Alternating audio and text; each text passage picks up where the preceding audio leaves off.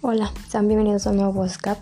Hoy hablaremos sobre el tema problemas de la pandemia en tu comunidad y en la ciudad. Soy Alexandra Muguel y para ello realizaremos unas entrevistas a tres personas sobre lo que piensan de los problemas que tienen en la comunidad y en su ciudad.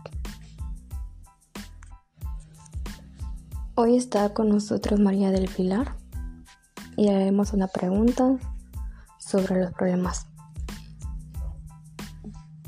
¿Cómo ha impactado durante el confinamiento en la situación laboral y económica?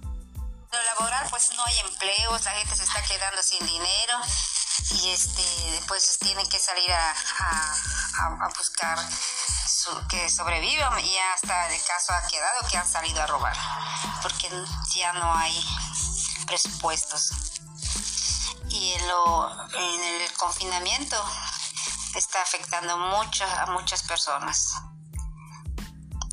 Pues ya no hay escuelas, no hay restaurantes, no hay, no hay para que uno pueda salir. Están quedando en sus casas. ¿Cómo ha afectado a la población de Yucatán tras más de tres meses de confinamiento? A las personas el COVID-19 con síntomas entre leves, la enfermedad puede llevar complicaciones médicas y graves y en algunas personas a causar la muerte. Pero también en lo económico, las bajas ventas, la comercialización y el turismo son una de las principales afectaciones en el estado de Yucatán. Hoy está con nosotros Jesús Reyes y le haremos unas preguntas sobre la comunidad. ¿Cuáles son los problemas en tu comunidad durante la pandemia? Los problemas que pueden ser en mi comunidad durante la pandemia sería el estrés, por ejemplo, que es la salud mental, la salud alimenticia, ya que al estar en por ejemplo, mucho tiempo encerrados en nuestras casas, pues a cada rato tenemos la ansiedad de comer, problemas económicos. Bueno, eso sería todo de parte de las personas que nos ayudaron con las entrevistas.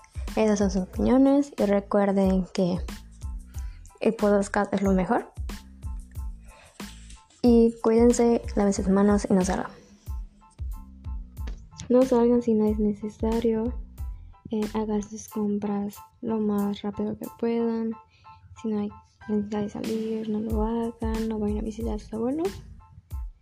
Y nada de eso. Recuerden que la salud es primero. Y que por favor ya pasemos en el semáforo verde. Juntos podemos, somos más fuertes para que ya no tengamos la cuarentena. Ya fue más de 40 días para que regresemos a la normalidad y ya todo esté más que bien. Bueno, eso sería todo de mi parte y nos vemos en el siguiente podcast. Yo soy Alexandra Mover y nos vemos hasta la próxima. Cuídense.